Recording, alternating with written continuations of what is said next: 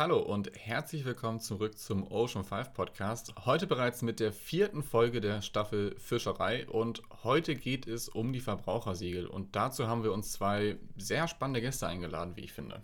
Ja, mit dabei sind Britta Schautz von der Verbraucherzentrale und Philipp Kanzdinger vom WWF. Und beide dieser Institutionen haben einen Ratgeber für VerbraucherInnen beim Fischkauf herausgegeben, was die beiden natürlich prädestiniert, jetzt mit uns hier über das Thema Fischfang und vor allem Fischkonsum und die Besiegelung, ist das überhaupt ein Wort, Max? Besiegelung dieser Produkte äh, geht? Ich glaube, es ist auf jeden Fall ein Wort. Wenn nicht, haben wir es gerade erfunden. Ein ganz besonderes Thema, was wir heute auch angesprochen haben, ist das MSC-Siegel, das gerade durch die Doku Seaspiracy stark unter Kritik gekommen ist. Und wir werden mal aufklären, kann man dem MSC-Siegel noch trauen und kann man überhaupt noch bedenkenlos Fisch aus der Ostsee essen? Ja, über das Wort bedenkenlos wird es da auch noch ein, äh, eine kurze Diskussion geben, aber ich würde sagen, dafür schaltet ihr direkt rein in die Folge und hört euch an, was Philipp und Britta uns dazu zu sagen haben. Die heutige Folge wird wie immer präsentiert von der Ocean Family in Kooperation mit dem Ocean Summit und wird gefördert von der Postcode Lotterie. Und los geht's.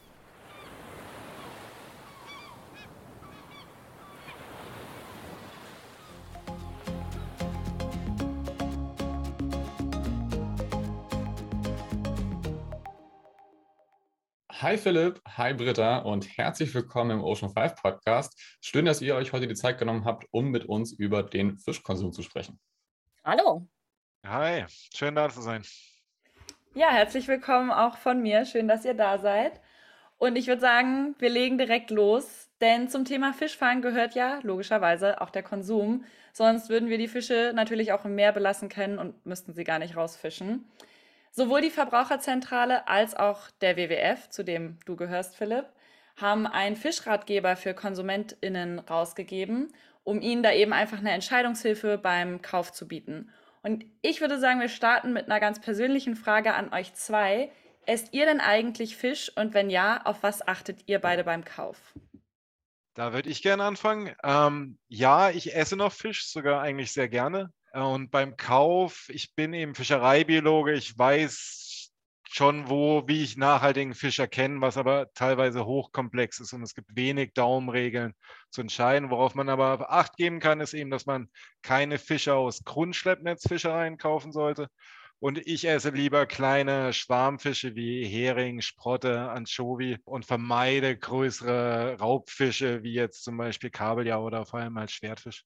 Ich äh, würde mich mal anschließen. Ich esse eigentlich wahnsinnig gerne Fisch, habe das aber in den letzten Jahren sehr eingesetzt, im Gegensatz zur Ernährung, zur Ernährungsempfehlung, die sagen ein bis zweimal die Woche ist es jetzt eher so alle drei Wochen vielleicht mal, weil ich weiß, dass wir nicht so viel Fisch haben. Und dann greife ich entweder zum Ratgeber und schaue, welche Fische kann ich, kann ich noch nachhaltig bekommen.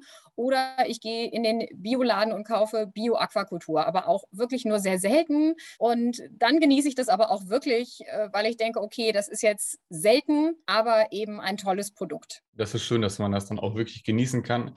Kommen wir jetzt mal zum anderen Thema und zwar zum Thema Verbrauchersiegel. Im Dschungel der Verbrauchersiegel ist es nämlich, glaube ich, gar nicht so einfach, den Überblick zu behalten. Wenn ich in den Supermarkt gehe, es ist nicht nur bei Fisch so, überall sind ja zig Siegel drauf, wo man nicht weiß, was heißt das jetzt eigentlich. Aber ein Siegel sticht beim Fisch gerade ganz besonders raus. Und das ist nämlich das ähm, MSC-Siegel, das MSC-Siegel des Marine Stewardship Councils. Philipp, kannst du uns mal genauer erklären, was dieses Siegel nun am Fischfang eigentlich zertifiziert? Ja, gerne. Also der MSC ist eine unabhängige Organisation, die vor ungefähr 20 Jahren gegründet wurde und sie verwalten ein Regelwerk, äh, wie Fischereien nachhaltiger fischen können oder sollen. Zum Beispiel wird da geprüft, dass nur so viel gefangen wird, wie nachwachsen kann, dass andere Arten oder das Ökosystem nicht geschädigt werden und dass ein gutes Management vorhanden ist, was auch Kontrollen zum Beispiel durchführt. Ähm, dann hat man unabhängige Zertifizierer, das kann man sich sowas wie, wie TÜV vorstellen. Die prüfen dann diese Fischereien, ob das Regelwerk eingehalten wird und die vergeben dann dieses MSC-Siegel. Und was vor allem also zertifiziert wird, ist die Rückverfolgbarkeit von, von Fischen und den Produkten und die Legalität der Produkte. MSC hat dann noch zusätzlich den, Claim, dass es nur nachhaltige Fischereien sind. Aber in den letzten Jahren ähm, gibt es eben da Diskrepanzen, was MSC sagt, was nachhaltig ist und was NGOs wie jetzt zum Beispiel WWF sagen, weil wir da bei vielen Bereichen höheren äh, Ansprüche haben und nicht unbedingt sagen, dass MSC automatisch nachhaltig ist. Es ist aber automatisch eben rückverfolgbar und legal, was man eben leider nicht über alle Fische auf unserem Fischmarkt sagen kann. Heißt aber, äh, um da jetzt nochmal ganz kurz nachzuhaken, wenn ich MSC-zertifizierten Fisch kaufe, ist der nicht automatisch immer nachhaltig gefangen.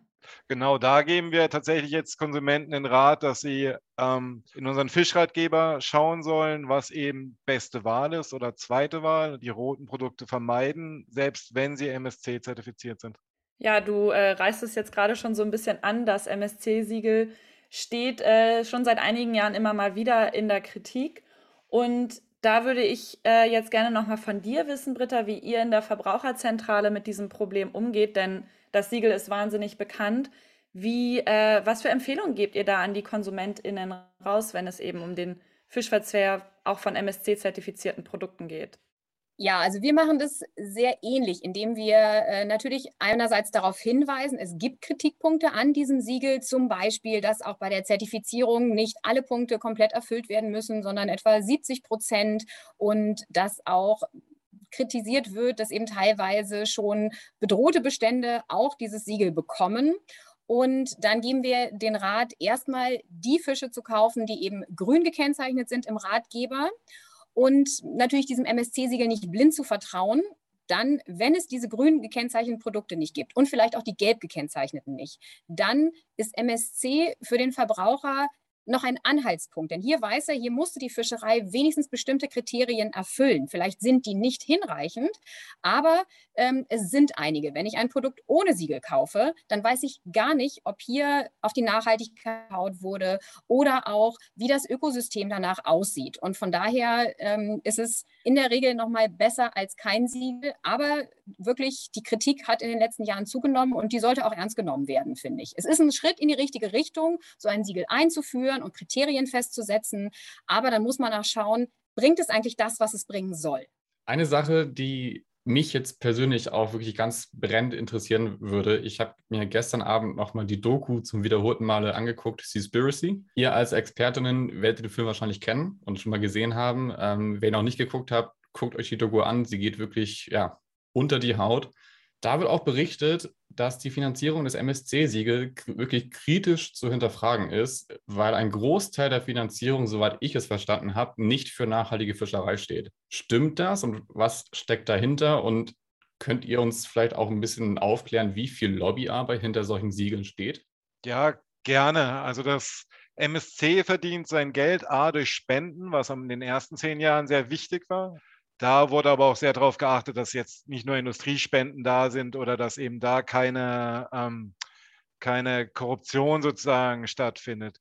Das Hauptgeld und das meiste waren eben Stiftungen ähm, oder nahezu alles. Das Geld jetzt fließt aber vor allem durch die Lizenzrechte. Das bedeutet, MSC kriegt pro verkaufte Dose oder Produkt äh, Fisch im Supermarkt äh, der über die Ladentheke geht, äh, einige Centbeträge. Und da das Volumen von zertifiziertem Fisch so wahnsinnig zugenommen hat, sind das jetzt Millionen, die der MSC jedes Jahr verdient. Also es ist von einem kleinen, unabhängigen Stiftung sozusagen zu einem großen globalen Multiplayer geworden, der sich finanziert, dass möglichst viel Ware abverkauft wird oder vor allem viele große Volumen. Ein MSC-Siegel das zu beantragen ist sehr teuer. Es kostet meistens mehrere 10.000 Euro, weil dieser Prozess geht einfach sehr lange. Diese unabhängigen Zertifizierer, wie jetzt, also wie, wie TÜV, die, der Prozess geht anderthalb Jahre und da sitzt ein Team dahinter und darum kostet es sehr, sehr viel Geld. Kleine Fischereien können sich das eigentlich gar nicht leisten. Also darum sind die in diesem MSC-Siegel minimalst vertreten, weil es lohnt sich für die einfach nicht, selbst wenn man 200 Boote hat, äh, sei, sei, es jetzt in, in, Afrika oder selbst in der Ostsee, können sich die wenigsten das leisten. Und die meisten sind jetzt Fischereien, die zertifiziert sind, sind große industrielle Fischereien. Ähm, und da gibt es natürlich dann gleich eine, eine Art ähm, einen Konflikt, weil diese Großfischereien, wenn man jetzt soziale Aspekte anguckt, dann sind die ja meistens weit weniger nachhaltig als lokale Küstenfischereien. Weil jetzt so viele Großfischereien, industrielle Fischereien zertifiziert sind, ist auch deren Mitsprache in den Gremien des MSCs stärker geworden, was wir halt in den letzten zehn Jahren gesehen haben. Ähm, MSC versucht zwar immer, diese Balance zu halten, aber im Endeffekt, wenn man dann eine große Anzahl von Fischereilobbyisten bei den gleichen Treffen hat, äh, die einfach aufgrund ihres, ihres ähm, monetären Backgrounds sich einfach mehr, mehr Experten leisten können und so mehr Lobbying leisten können, haben wir eben gesehen, dass es so ein Ungleichgewicht zur industriellen Fischerei jetzt innerhalb des MSC gibt und die NGO-Stimmen einfach nicht mehr so gut gehört werden. Ja, und was natürlich bei privatwirtschaftlichen Siegeln immer ein großes Problem ist, dass sie natürlich auch ihre Kriterien setzen können, wie sie möchten. Ähm, und dass sie sie eben natürlich zwar extern überprüfen lassen, aber hätten wir jetzt ein staatliches Siegel, wo ähm, staatlich vorgegeben wird, diese Kriterien müsst ihr einhalten und erst dann gibt es eine Zertifizierung und dann hätte ich noch eine externe Stelle, die das kontrolliert, wie zum Beispiel beim Biosiegel, hat man als Verbraucher immer noch mal ja noch mal eine Sicherheitsinstanz mehr und ähm, ja, das macht solche Siegel häufig glaubwürdiger. Ja, da müsste ich aber kurz widersprechen, wenn man sich zum Beispiel Demeter Naturland gegen EU Bio anguckt. Also, weil eine staatliche, ein staatliches Siegel bedeutet ja nicht gleichzeitig, dass die Qualität wirklich gut ist, sondern dass vielleicht das Siegel, also verstehen Sie, was ich meine? Naturland ist natürlich um einiges besser als EU Bio. Also EU Bio, EU hat zum Beispiel keine Sozialkriterien und so weiter. Dann würde ich jetzt nicht unbedingt sagen, dass ein, dass ein staatliches Siegel gleich automatisch besser ist. Nee, automatisch ist es das nicht. Aber natürlich habe ich mehr Gewissheit drin, dass es auch ähm, auf jeden Fall überprüft wird, nochmal extern. Und ähm, das gibt den Verbrauchern häufig mehr Glaubwürdigkeit. Und das ist eben bei Biokontrollen oder auch eben bei den Anbauverbänden nochmal zusätzlich gegeben. Dafür müssen die Kriterien aber gut sein. Da stimme ich vollkommen zu. Genau, nee, und natürlich, natürlich das, das Allerbeste wäre ja eh, dass wir eigentlich ja keine Siegel brauchen, sondern dass es einfach die staatlichen Regularien schon so gut ist, dass wir eben wissen, dass die Produkte keine Kinderarbeit haben oder keine, keine ökologischen äh, Folgeschäden, die die nächsten Generationen ausbaden müssen, dass das einfach dass das gesetzliche Regelwerk sowas schon festsetzt. Ähm, der MSC, darum auch als bisschen als Hintergrund der MSC, also das Gute am MSC, warum er eigentlich gegründet wurde, war eben das Versagen der staatlichen Organe vor, vor 20, 30 Jahren. Die Fischbestände haben immer mehr abgenommen und es war eben diese Idee der, der, der 90er Jahre, der Markt wird es richten, indem man eben ähm, ein privates Nachhaltigkeitssiegel auf den Markt bringt. Ähm, jetzt 30 Jahre später oder 20 Jahre später sieht man eben, dass es eine gute Idee war, aber dass der Markt wird es richten eben häufig nicht funktioniert, sondern man braucht eben als erstes diese staatlichen Kontrollen und Vorgaben die möglichst gut sind. Beim anderen noch kurz darum, was, warum das MSC eben auch wichtig ist als erster Hinweisgeber. Fischerei oder Fischereiprodukte sind eben hochkomplex, wie ich am Anfang gesagt habe. Es gibt eben keine klaren Daumenregeln. Also es gibt zum Beispiel, essen Sie bitte keinen Thunfisch, hört man sehr oft. Aber bei Thunfisch, es gibt vier verschiedene Arten auf dem Markt. Ähm, davon mindestens jeweils fünf Bestände aus unterschiedlichen Meeresregionen und da nochmal fünf verschiedene Fanggeräte, wie man machen kann. Also es gibt, um die Nachhaltigkeit von Tuna zu, zu ungefähr zu sagen, wie gut die ist, äh, muss man ungefähr 100, 120 verschiedene einzelne Assessments machen. Und da gibt es natürlich Ausnahmen wie Skipcheck, Ponen, Laien aus dem westlichen äh, Zentralpazifik. Die sind unglaublich nachhaltig und auch sozial nachhaltig, dass Leute damit wirklich ihr Leben, äh, Lebensverdienst machen können mit einem guten Job ähm, und so weiter. Und auf der anderen Seite gibt es natürlich katastrophale, überfischte Bestände, wo unglaublich viel Hai- und Schildkrötenbeifang dabei ist. Also dieses, dieses Pi mal Daumen, also dieses, diese Daumenregeln sind eben, gibt es eigentlich bei Fisch so gut wie gar nicht. Ja, spannend, weil man hört jetzt schon raus, dass das ganze Thema Verbrauchersiegel höchst komplex ist und ja, jedes scheint so seine Schwächen zu haben und keines scheint wirklich zu 100% perfekt zu sein. Trotzdem würde uns, uns interessieren, habt ihr für uns vielleicht ein Siegel, was auch weniger bekannt ist als das MSC-Siegel, als Alternative, auf das sich Fischkonsumentinnen eher verlassen können? Und könnt ihr da von der Verbraucherzentrale oder vom WWF eins empfehlen, was man jetzt vielleicht noch nie gehört hat, aber wo man sagen kann, okay, das ist vielleicht wirklich dann auch regional produzierter Fisch hier in der Ostsee zum Beispiel? Ähm, generell bei Wildfang würde ich eher Nein sagen. Also es gibt einige Fischereien, die sind Naturland oder Demeter zertifiziert.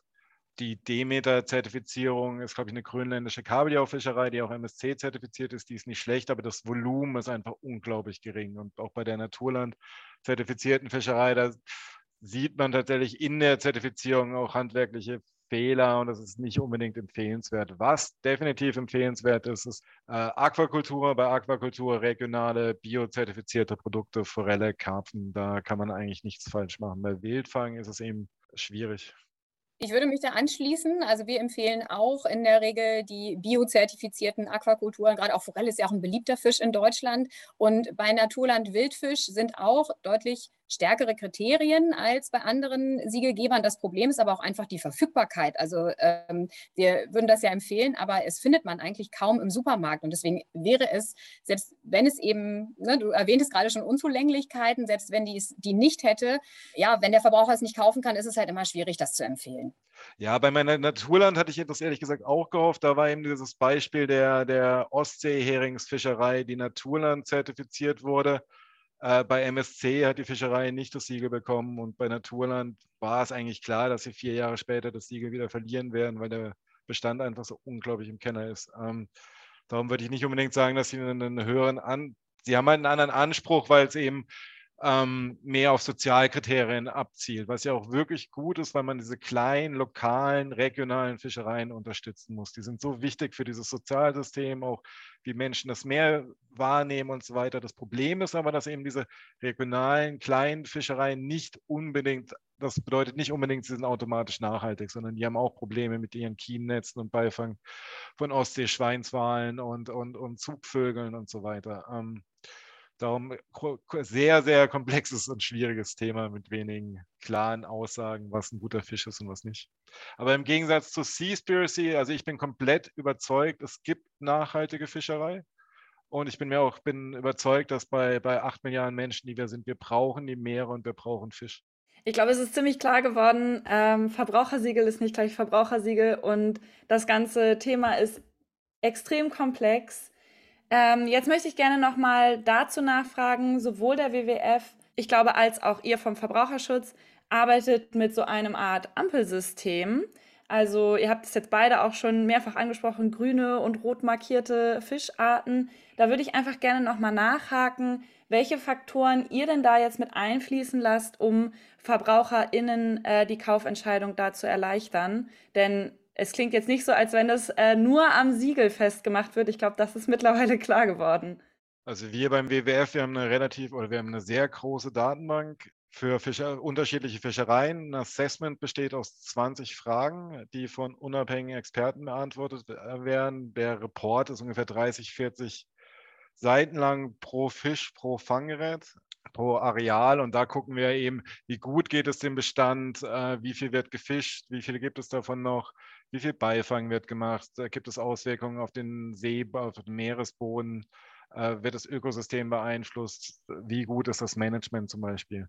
Was wir aber noch nicht drin haben, woran wir gerade arbeiten, was wir nächstes Jahr höchstwahrscheinlich implementieren, sind, sind Fragen zu, für Sozialkriterien, also die Einhaltung der Menschenrechte und so etwas, was aber extrem schwierig ist, da Daten für einzelne Fischereien zu bekommen. Äh, und das andere sind Klimaauswirkungen, also was ist der CO2-Fußabdruck von, von einzelnen Fischereien, das nehmen wir noch zusätzlich mit dazu.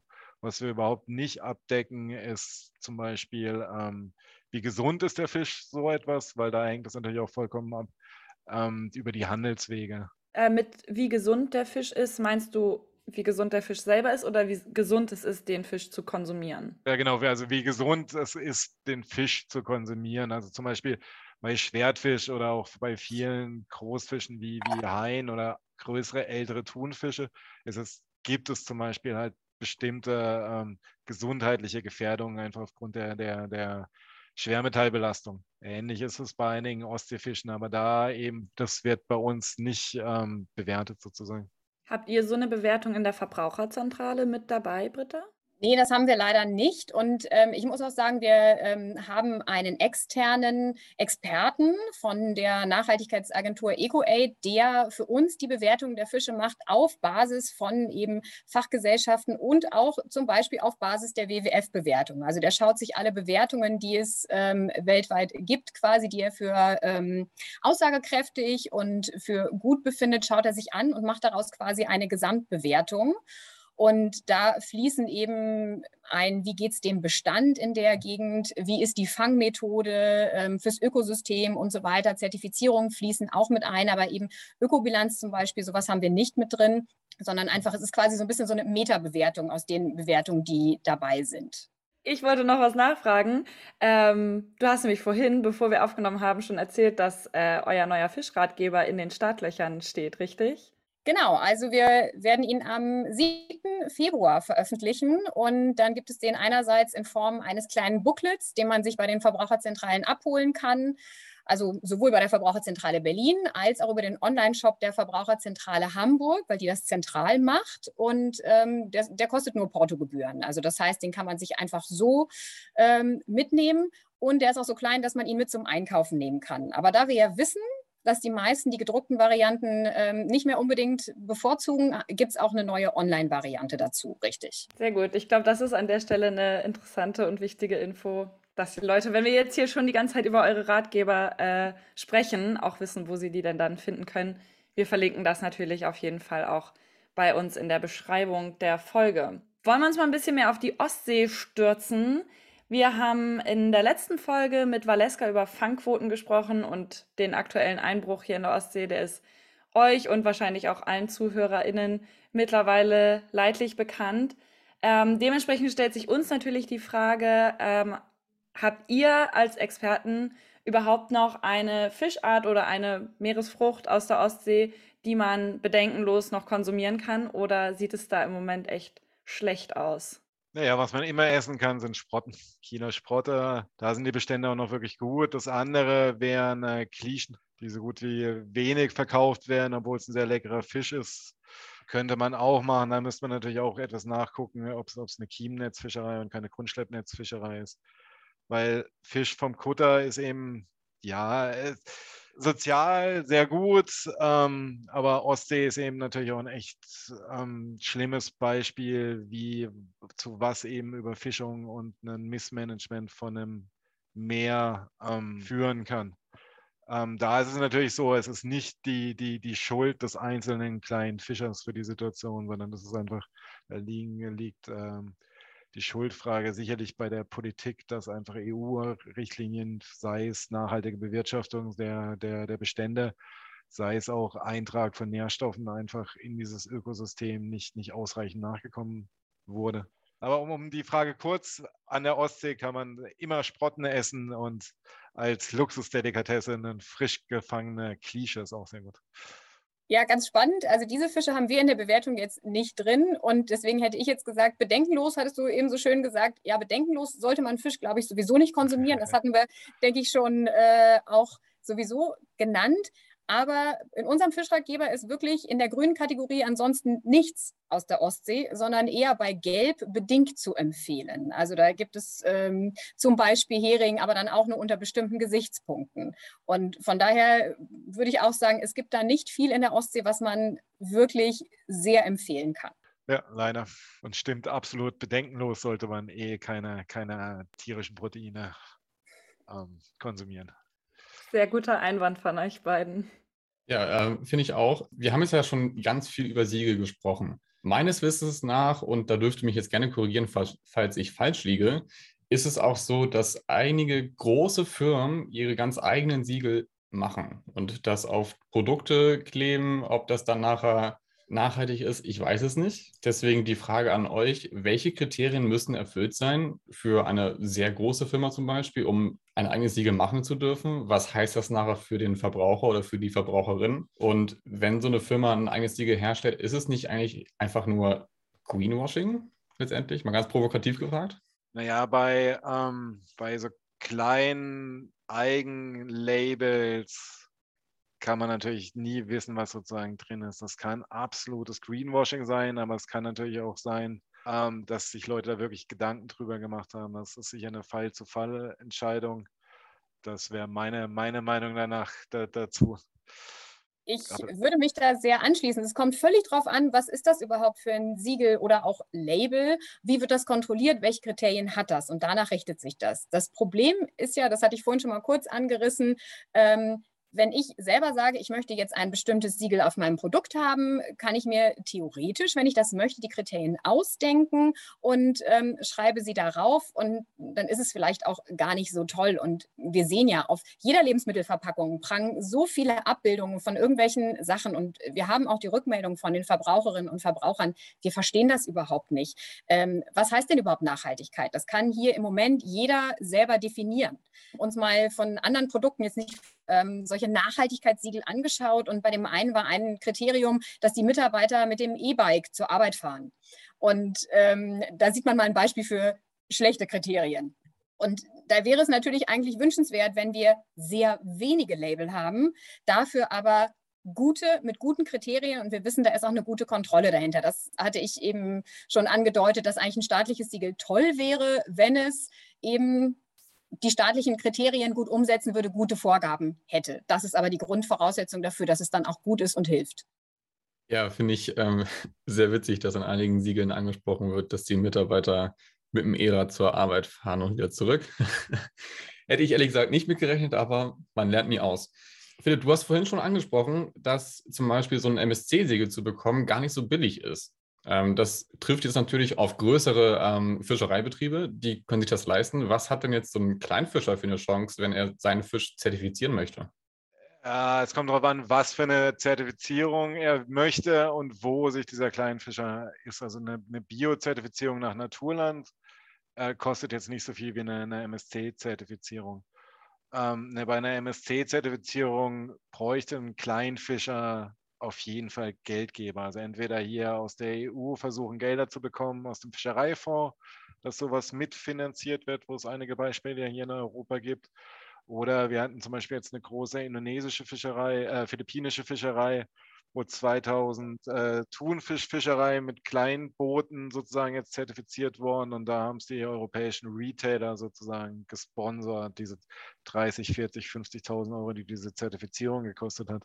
Aber an sich, Kleinfischerei, MSC passt nicht wirklich zusammen. Da muss ein neuer Marktmechanismus äh, entwickelt werden. Oder es müssen eben noch viel größere Stiftungsgelder für Kleinfischereien zur Verfügung gestellt werden oder EU-Gelder aber auf der anderen Seite äh, kann es das ja eigentlich nicht sein, dass Fischereien, die gut arbeiten, die nachhaltig arbeiten, dann so stark abhängig sind von externen Geldgebern, äh, um nachzuweisen, dass sie eben nachhaltig operieren. Darum schwierig, sehr schwierige äh, Frage zu beantworten. Wir haben das gleiche Problem.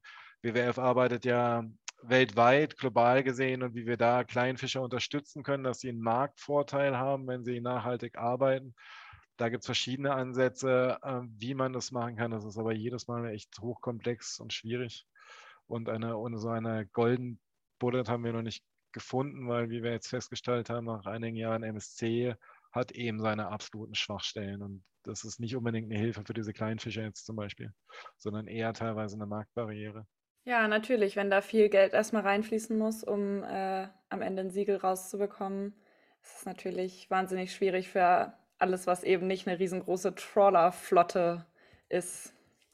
Genau, und auf der anderen Seite, es gibt ja sowas, es gibt ein Siegel, das nennt sich Friend of the Seas. Die haben tatsächlich nur eine, ähm, eine Checkliste, was diese Zertifizierung ist weitaus billiger. Da guckt man eben, okay, kein grundberührendes Gerät zum Beispiel, so etwas, was man an einem Schreibtisch relativ schnell ausfüllen kann. Aber da fehlt einfach teilweise diese Transparenz und Kontrolle vor Ort und ist das tatsächlich so, wie, wie die Fischerei da auf den, auf den Dokumenten angekreuzt hat und so. Also darum, wenn man auf der einen Seite wirklich Wissenschaft und Kontrolle haben will, das ist eben sehr teuer, aber auf der anderen Seite vor allem, weil wir einfach sehr viel Fisch aus, aus Schwellenländern importieren hier nach Europa.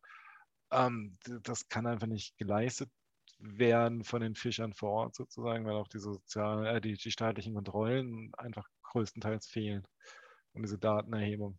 Darum sehr, sehr schwieriges Thema, wo, wo es eben noch keine allgemeinen Lösung gibt, sondern man immer irgendwie in klein, klein landet.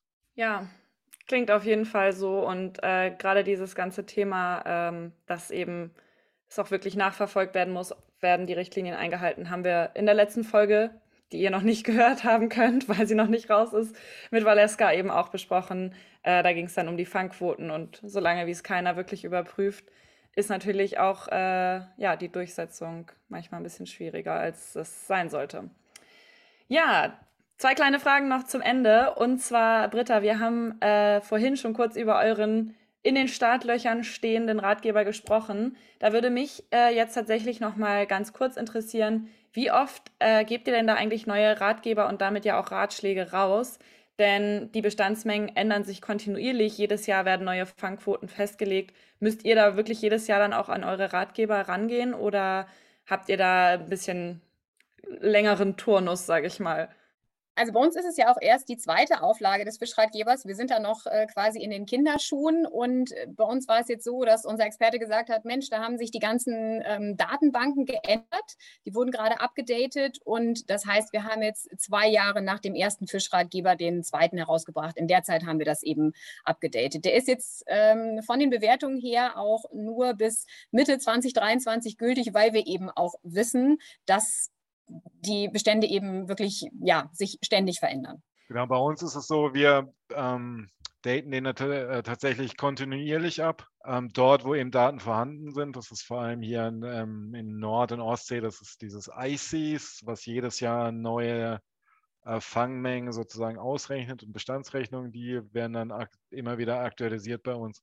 Bei Aquakultur seltener wahrscheinlich dann da alle zwei, drei Jahre, weil da verändern sich die Sachen einfach nicht so schnell. Bei Wildbeständen haben wir einen sehr schnellen Turnus. Also die insgesamt haben wir in der Datenbank mehrere tausend Assessments. Ähm, das ist ein riesengroßer Kostenträger bei uns geworden. Ähm, aber tatsächlich haben wir global gesehen eine der wichtigsten Datenbanken dahin. Da möchten wir das weitermachen und sehr gerne auch äh, transparenter bekommen, wo wir aber gerade noch dabei sind, wie wir das äh, finanzieren sozusagen.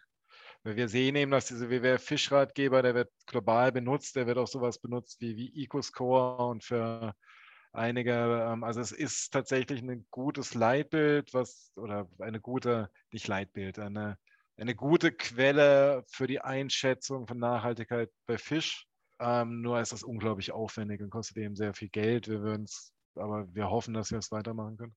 Ja, und äh, zu guter Letzt habe ich noch eine etwas, äh, ich sag mal, provokativere Frage für euch. Wir haben jetzt äh, über einige Ostseefischarten gesprochen, ähm, die man wohl tatsächlich noch essen kann. Ich selber esse schon seit sehr vielen Jahren keinen Fisch mehr.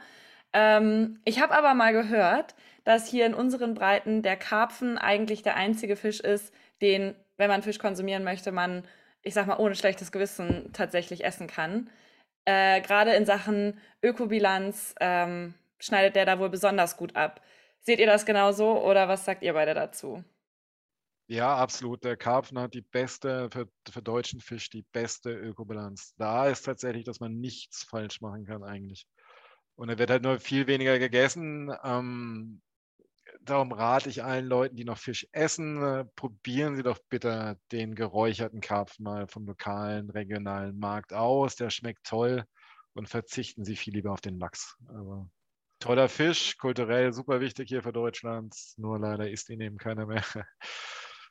Ich denke auch, Karpfen ist wirklich ähm, eine gute Variante und ich kann vielleicht mal eine kleine Anregung geben. Ich habe mal bei einer Veranstaltung, wo es auch um Fisch ging, Karpfen gegessen mit Kürbis. Das war eine ganz tolle Variante, die ich so noch nie gegessen hatte. Er war nicht geräuchert, er war ganz toll gewürzt. Und ich glaube, es lohnt sich auch, das mal auszuprobieren, wenn ich weiß, ich möchte gerne Fisch essen und möchte möglichst nachhaltig konsumieren. Und da gibt es bestimmt genug Rezepte und vielleicht schafft man es auch, dass man den dann auch mag, aber vielleicht muss man ein paar Vorteile ablegen. Make Karpfen cool again, würde ich sagen. Ja, vielleicht können wir ja sogar äh, gucken, ob uns da mal ein gutes Rezept über den Weg läuft. Dann werden wir das auf jeden Fall mit verlinken, um den Leuten da vielleicht den Karpfen auch wieder ein bisschen schmackhafter machen zu können. Ich würde sagen, vielen, vielen Dank für eure Expertise, die ihr hier heute mit uns geteilt habt. Es war super schön, euch dabei zu haben und äh, ich fand es klasse, dass ihr uns so viel ähm, ja, beraten konntet im Grunde. Ja, vielen Dank für die Einladung. Immer gerne über Fisch. Ich spreche, ich rede immer gerne über Fisch. Genau, vielen Dank für die Einladung und äh, genau, Verbrauchertipps machen wir immer gerne. Ja, vielen, vielen Dank auch von meiner Seite und ich wünsche euch dann noch einen schönen Freitagnachmittag.